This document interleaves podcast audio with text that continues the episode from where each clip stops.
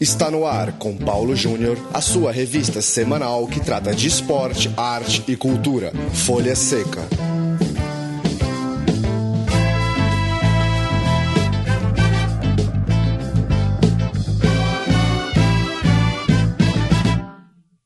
Olá para você, ouvinte do Folha Seca, hora de um novo encontro para a gente tratar de literatura e cinema relacionados ao esporte. Folha Seca que pinga toda quarta-feira em central3.com.br. Esta edição de número 93, a última desse ano de 2015. A gente volta ali pelo final de janeiro de 2016. Eu sou Paulo Júnior, aqui dos estúdios Central 3 em São Paulo. Eu converso por telefone com Aira Bonfim que é uma das autoras dos textos que compõem o livro Os Gaviões da Fiel, Ensaios e Etnografias de uma Torcida Organizada de Futebol, livro organizado, idealizado por Bernardo Borges de Holanda e Plínio Labriola Negreiros. Tudo bem, Aira?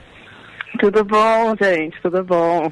Aira, conta um pouco pra gente é, qual que é o início desse projeto, como que seu texto vai parar no livro? É, por que textos, por que pessoas é, esse projeto é composto? Ó, oh, Paulo, ele é um texto muito especial porque, é, claro, além do tema, né, de pensar uma torcida, uma torcida aí super né, icônica, mas é um processo do museu de aproximação desse grupo, de um grupo de personagens que a instituição julga muito importante, que são os torcedores e os torcedores organizados em especial. Então foi um momento diferente onde o museu parou de se pensar só imóvel, né, dentro do Pacaembu, que não deixa de ser também uma casa alvinegra corintiana, mas um museu que sai e vai entender como que se dá a memória do futebol na cidade, né, principalmente através da sua torcida. Então, ó, o texto ele acontece em, o, o texto foi escrito em 2011, então foi uma experiência de três dias dentro da Gaviões da Fiel. Então, ele é um relato de campo, onde eu e mais outros pesquisadores, o Paulo e a Karina, na época, a gente acompanhou três momentos diferentes né, da, dessa instituição, dessa associação. Então você tem uma conversa com essas lideranças. Então na época a gente tinha o Donizete, tinha o BO e o Pulguinha, que são personagens aí significativos da história da torcida. Então você tem um pouco esses discursos, né, que vão sendo trazidos nesse texto, um pouco mais institucional. Então entender a pesquisadora e um jornalista ainda não era muito claro né, nessa época. A gente estava se aproximando da torcida. Você tem um segundo momento no texto, que é no dia seguinte, que ia ser um sábado, onde você tem um ritual de iniciação dos torcedores organizados da Gaviões. Então, foi uma ocasião que eu fui sozinha. Então também tem a descrição do que acontece nesse evento, né? O que, que, as pessoas perguntam, quem são essas pessoas que vão lá se associar, é homem, mulher, é criança, adolescente, são só jovens, como que funciona isso. E um momento que eu acho mais especial, que é a sequência desse processo, que é um ambiente social que se dá na quadra da Gaviões, onde você tem um samba, você tem uma feijoada, você tem um ambiente de preparação para o jogo. E o bendito do jogo que acontece no dia seguinte, né, nessa ocasião, que seria um Santos e, e Corinthians. E aí, mais uma vez, a gente acompanha a torcida desde cedo. Então, principalmente o departamento de bandeiras e de patrimônios, tem ali um material gigantesco para organizar dentro do Pacaembu, que a gente ainda jogava lá na saudosa Maloca na época. E aí também, então, o texto vai descrevendo todo esse acompanhamento, como que organiza o material, o trajeto até o Pacaembu e o jogo contra o Santos que a gente perde. E o texto se encerra com o Tite sendo vaiado. Então, o Tite tinha acabado de chegar na equipe, ainda estava ali em uma crise, né? O time ainda tentando é, se relacionar com ele, se identificar com ele como técnico né, depois da saída do Mano, e aí ele, o texto se encerra nesse momento, enfim, aí muita história aconteceu depois disso tudo. E, Aira, é, qual que é a dificuldade ainda de se tratar a torcida organizada enquanto protagonista é, do futebol, distante da narrativa colocada pela mídia convencional, da narrativa da criminalização, da violência ou da ou mesmo de uma condição até marginalizada dentro da sociedade. Você que, enfim, pesquisa esse tema, que esteve lá perto, é, queria que você falasse assim, do, pelos dois olhares. Qual que é o, o nível que os próprios gaviões ou que as próprias pessoas que formam uma torcida organizada conseguem trazer dessa discussão, de colocá-los como agentes é, importantes para o jogo, fundamentais, é, é, protagonistas do, no espetáculo de futebol, e para o seu lado da pesquisa, como a academia, como que você vê o, o, o potencial da academia ou do museu do futebol, uhum. enfim, em convencer as pessoas, em convencer quem estuda o tema que a torcida organizada é, merece ser ouvida com carinho e com o devido respeito. É, bom, acho que do ponto de vista da torcida, né? Primeiro pensar que cada torcida é muito peculiar, é muito ímpar, né? E não, é um grupo generalizado, apesar de todos terem né, a mesma relação de torcer, mas a Gaviões em si tem um histórico assim muito importante, politizado, uma história que inclusive eu acho que é, os próprios torcedores tomaram cada vez mais conta, uma vez que esse processo de criminalizar, expulsar o torcedor organizado do estádio, né, do seu espaço, é, só cresceu nesses últimos dois anos, principalmente, né? Então eu vejo uma evolução muito grande de da torcida conhecer a sua história, nesses últimos anos e se apropriar dela, inclusive, né, esses ícones todos de participação, pensar a democracia, pensar qual é a função da torcida, qual é o embate, a luta que ela compra dentro, né, desse sistema capitalizado que virou o futebol, né, o futebol moderno. Então, nesse sentido, a torcida se reconhecer como protagonista desse, desse espetáculo futebol e pensar esses produtos de pesquisa, né, esses textos, essas pessoas que estão olhando, resgatando a história, estudando a torcida, ajudando a ter mais produtos que, né, que tentam, de repente, criar subsídios para lidar com essa mídia que só tem, né, só criminaliza, só bate na mesma tecla. Eu acho que nesse sentido é um material que ajuda tanto o pesquisador e ajuda esse torcedor a conhecer a sua própria história, né? Pensar que a torcida é composta de pessoas de todas as idades, tem gente entrando o tempo inteiro, né? O que, que é entrar na torcida há 30 anos atrás, o que, que é entrar hoje, mudou, não mudou? Para a gente lá do museu é, é muito simbólico a gente estar tá próximo desses torcedores e tentar legitimar o espaço do Pacaembu como um espaço de apropriação desse grupo também. Então, apesar do, do torcedor corintiano frequentar tanto o Pacaembu, a gente tem as pesquisas e sabe que pouquíssimos deles entraram dentro do museu e tiveram uma oportunidade de simplesmente não só olhar o discurso da exposição de longa duração, mas se reconhecer lá dentro, né? Olhar para esse material que já foi produzido. Então tem todo um esforço assim de aproximar essa instituição, esse equipamento público, né? Que é público, que é nosso, que é deles também, de, dessas torcidas. E cada vez ter mais produtos disponíveis, não só para pesquisadores, mas para qualquer pessoa interessada, inclusive a mídia, né? Então, acho que a gente já tem um material, um subsídio para um bom jornalista, para qualquer produção que seja feita, para ele se basear em dados importantes e, enfim, não só espetacularizar dentro de algum fato de violência, enfim, ou qualquer, enfim, relação com as torcidas mais de, enfim, essas histórias todas sem aprofundamento, né? E completando um pouco essa resposta, é, fala um pouco do lançamento da, da devolutiva desse pessoal. Como é, é, se teve algum retorno já do próprio pessoal da torcida folheando o livro, lendo o livro e entendendo, né? É, que um trabalho desse, de certa forma, é, pelas pessoas que estão envolvidas, pela, pela força que ele tem, pela base que ele tem, de certa forma ele legitima também algumas ações da torcida e imagino eu, né, já opinando, fortalece também as ações que eles têm feito ao longo de todos esses anos. Claro, claro. Até agradeço, assim, de a gente não se sentir, assim, um extraterrestre lá dentro, um estrangeiro dentro do espaço. Então, você tem pessoas muito legais que fazem essa ponte, né, entre esses pesquisadores, acadêmicos ou a própria instituição do Museu do Futebol, com esse espaço da quadra, esse espaço de conversa, né, com esses torcedores. Então, foi muito legal porque, de repente, eu estava revendo o mesmo processo que eu escrevi no, no meu texto, no no, caso, numa mesma ocasião de você ter a feijoada, você tem o samba, e o encontro, e agora com um resultado, um produto que foi o livro, né? Então também o livro fica ali um pouco desconexo, né, entre feijão, entre caipirinha, cerveja, samba, mas ele estava ali sendo distribuído, as pessoas folheando, se interessando, conversando com os outros participantes do livro, né, já que ele é uma organização de outros pesquisadores também. Então foi um dia maravilhoso e eh, eu tenho voltado algumas vezes na Gaviões desde 2011 e a gente vê alguns reflexos interessantes, né? Então tem o tema de carnaval escrito no texto na época que era uma homenagem ao Lula, né? Então nesses contextos aí todos estão rolando, falei caramba, né?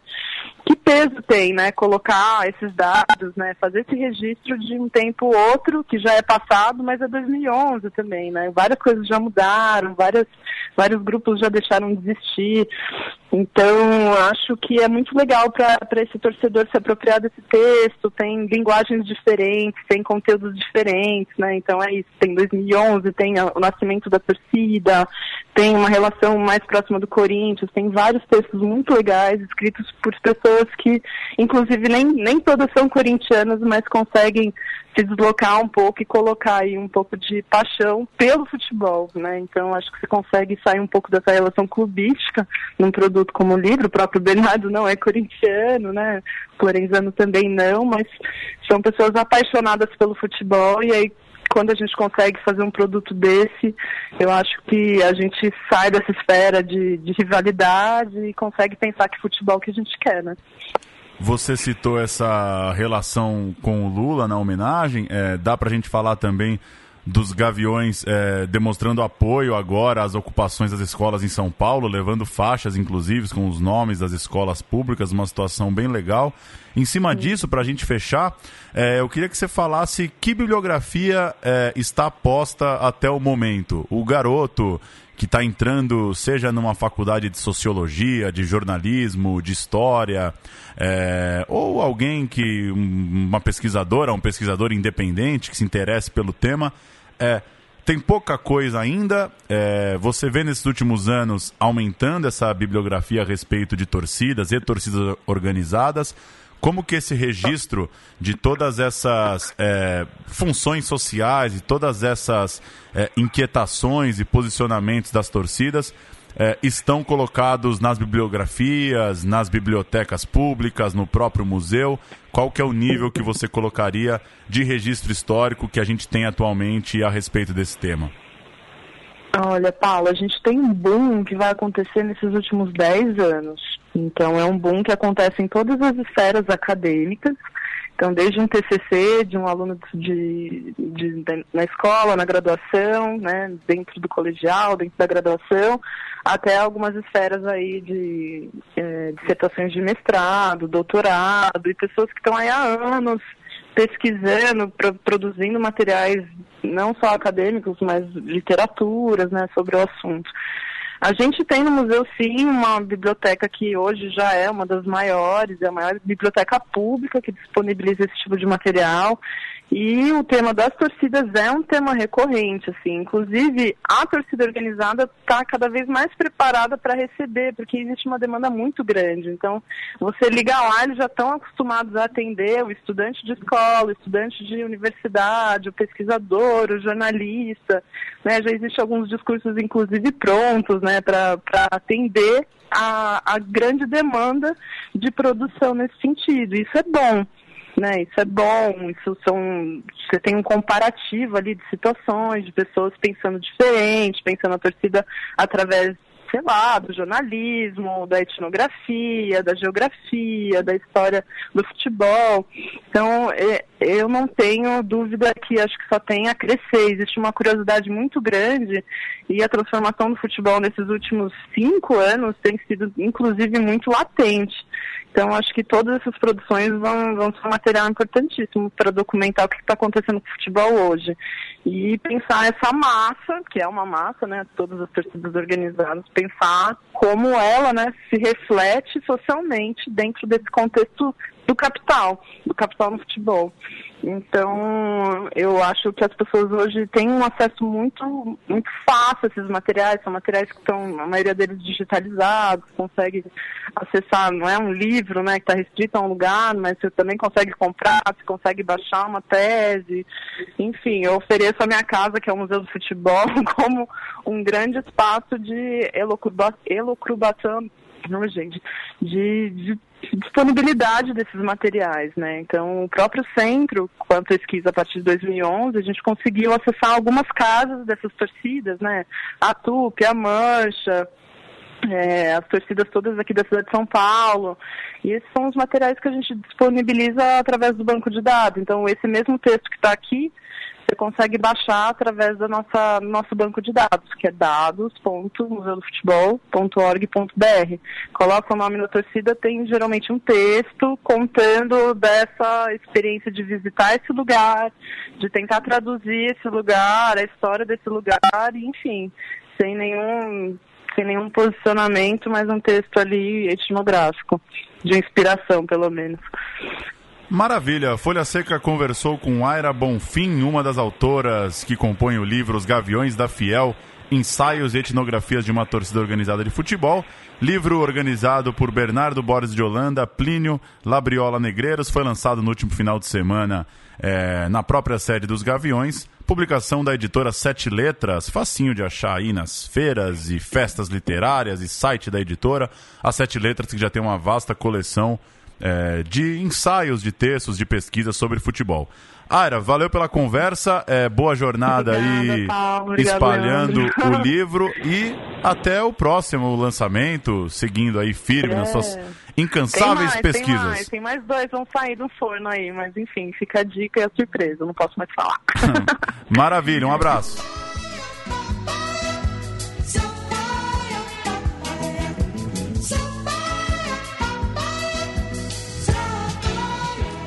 Folha Seca.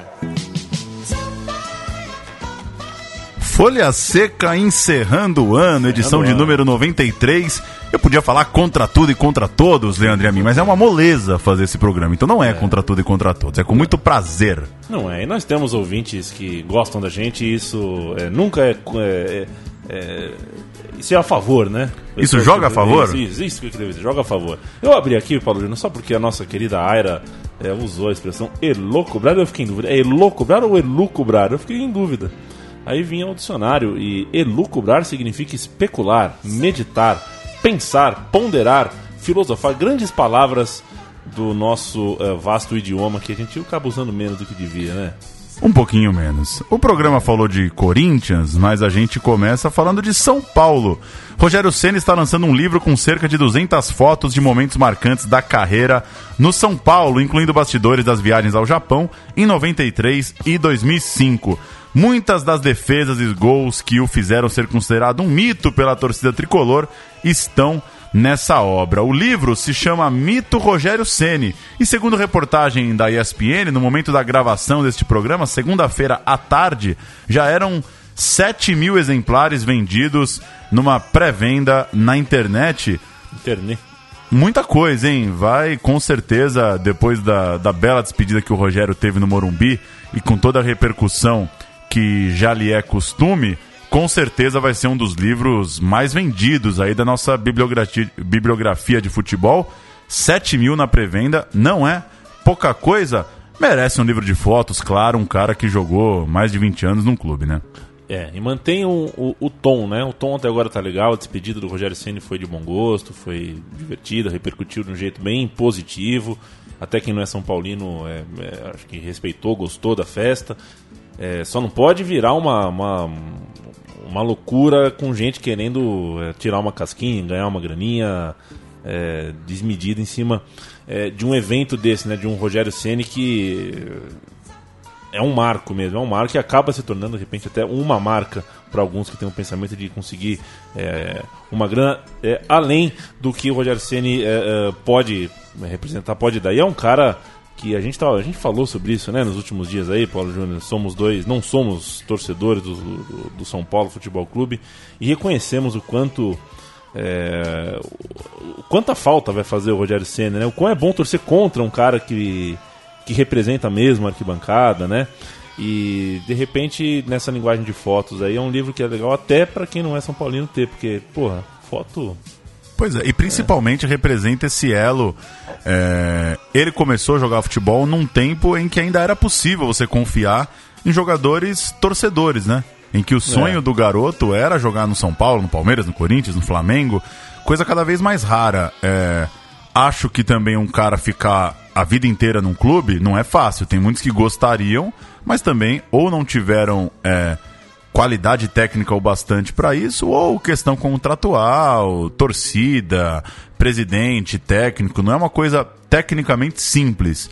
Para quem conseguiu, tem que ser muito aplaudido. Mas mais do que isso, mesmo que o Rogério tivesse saído de São Paulo, tivesse parado mais cedo, tivesse jogado em vários clubes, é muito interessante ver que perdemos um dos últimos caras que tem essa ligação para muito além do futebol mercado, né? Um cara que vai numa entrevista e fala que quer ser técnico, mas nunca seria técnico de um rival de São Paulo. E você acredita? Pode mudar de ideia? Pode, até porque somos todos seguidores de Raul Seixas e é bom ser essa metamorfose é. ambulante. Mas é, confio na, no aspecto torcedor do Rogério, como confiamos poucas vezes em outros jogadores aí ao longo da história. Tem gente que vai questionar, ah, tem gente que acha que a liderança dele é exagerada, foi exagerada. Sim, tem gente que considera que ele parou muito além do tempo porque gostava dessa coisa de ser o capitão, ser o líder, ter o poder dentro do grupo. Pode ser, mas negar que o futebol brasileiro perde um dos últimos torcedores jogadores, isso é loucura, né? Isso é, é fato que é, é... E nada é mais prazeroso, né, Leandro, de você ter um parceiro de arquibancada para torcer é, você imagina para o São Paulino torcer pelo Rogério, era torcer por um parceiro de arquibancada, torcer por um torcedor. Isso é, é muito legal e vai fazer falta com certeza. E a próxima, que é minha, Paulo Júnior, é mais ou menos é, é, uma variação desse tema. Eu vou primeiro é, ler a redação e depois te faço a pergunta. O atacante Luan, do Atlético Mineiro, Luan Cabeludinho, agora também pode ser considerado um escritor, pois está lançando Luanzinho, Sonho de Criança, em parceria com Caio Duca. A história é voltada para o público infantil e baseada na infância do jogador de 25 anos em São Miguel dos Campos, no, no, no estado do Alagoas. É, quando um, um, jogador como o Luan, que não é nenhum craque, que não é, é não é recorrentemente nem titular, né? Costuma perder a vaga. Não alguma... é o prim primeiro escalão do é. futebol brasileiro. É, quando um jogador como esse lança um livro é, infantil, e a gente sabe que a torcida, é, pelo que a gente conhece aí de amigos que têm é, filhos pequenos e torcem para o Atlético Mineiro, sabe como ele realmente é, pega na, na, nas crianças, as crianças gostam dele, né? É, fica difícil, porque você imagina, você, lança um livro desse, vai para a China, Agora não vai, né? Agora, agora fica no Atlético agora Mineiro, complicou, né? né? Agora complicou. Agora espera a criançada crescer para ir embora, né? De fato, o próprio Caio, que é escritor, que é o parceiro do Luan, ele já fez outros livros infantis a respeito do título da Libertadores, por exemplo, e outros causos atleticanos ele admitiu que é, topou essa empreitada porque via no Luan, de fato, um representante dessa relação com as crianças. Coisa que sempre foi comum no futebol, né? É, é. Sempre, sempre existiram esses jogadores que a criançada gostou, por mais que, que você pudesse questionar aspectos físicos, técnicos, táticos. Mas legal, né? É, se de tempo em tempo um jogador lançar um livro para criança, a gente vai aumentando aí as, as bibliotecas, os armários, os guardas-roupas das crianças Brasil afora já que o futebol faz a molecada pirar, que faça a molecada ler também. Legal a iniciativa do Luan. É, mais um livro na praça, ainda em Belo Horizonte. Mineirão 50 anos, 50 jogos, 50 craques, dos jornalistas Alexandre Simões e João Vitor Xavier. A obra traz partidas, claro, de Cruzeiro, Atlético e América, mas também duelos envolvendo a seleção brasileira. O Mineirão, como lembramos durante o ano, fez 50 anos em 5 de setembro. Já não é o Mineirão de antigamente, mas há quem diga, Leandro e a mim, que dos estádios novos é o que mais manteve algo parecido com a configuração original. É... Não que, a meu ver, seja motivo de celebração, mas é mais ou menos o formatão do Mineirão antigo, pelo menos internamente e fazendo uma comparação, claro, com aqueles estádios que não lembram em nada os anteriores.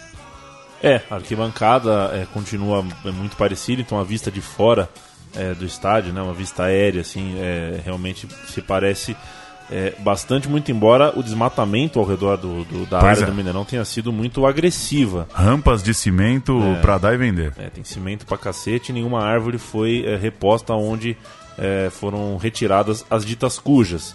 É, de toda forma, é um estádio que precisa mesmo ser, é, ser, ser homenageado, porque o futebol mineiro hoje é, é- é tão forte, e não era, né? 50 anos atrás não era tão forte é, assim.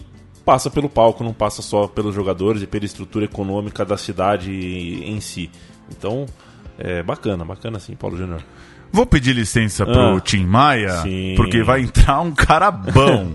Centenário de Frank Sinatra, ele que nasceu em 12 de dezembro de 1915, morreu aos 82 anos em maio de 98. Vou também recomendar o texto da revista argentina Um Canho, que lembra nessa semana a paixão do cantor pelo boxe. Ele curtiu um boxe, o Frank Sinatra. A gente vai ouvir Come Fly With Me. Valeu, Leandro e a mim. Valeu. Hasta 2016. Valeu, sempre um prazer estar aqui contigo neste eh, baita programa que você já comanda, já são tantos anos, hein, Paulo? Já, Que são, coisa, hein? já é um plural bem pluralzado mesmo, três aninhos já de, de programa. 93 programas Folha Seca, terminando esse então com Frank Sinatra, a gente volta lá pro finalzinho de janeiro com muito mais Folha Seca no seu 2016. Andrevinho, Que olhos, Você né? gosta daquele... Que olhos, que, que homem, Frank. Você gosta daqueles trocadilhos 2009, Não, eu odeio esses 2000 e quase? Qual que é o do 2016? É, acho que acabou, né? Acabou, finalmente acabou. Frank Sinatra para acabar o Folha Seca deste ano de 2015. Bom fim de ano a todos. A gente se vê daqui um mês, um mês e pouquinho com mais literatura e cinema relacionados ao esporte. Um abraço e até lá.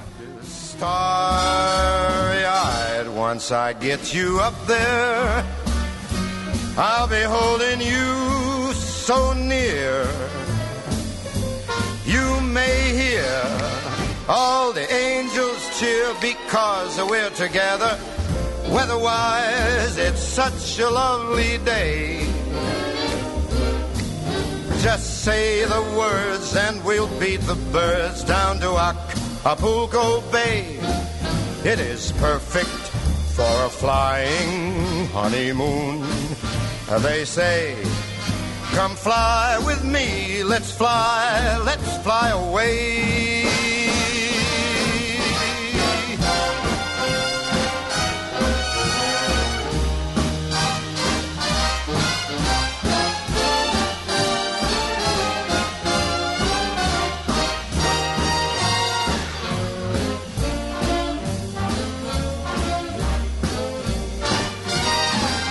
Once I get you up there where the air is rarefied, we'll just glide starry eyed. Once I get you up there, I'll be holding you so very near.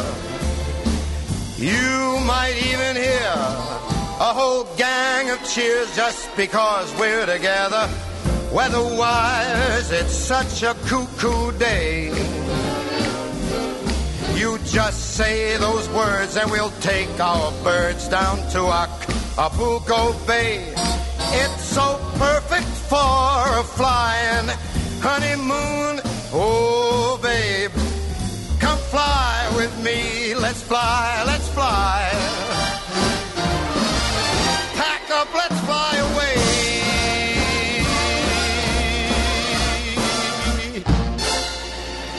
Pack a small bag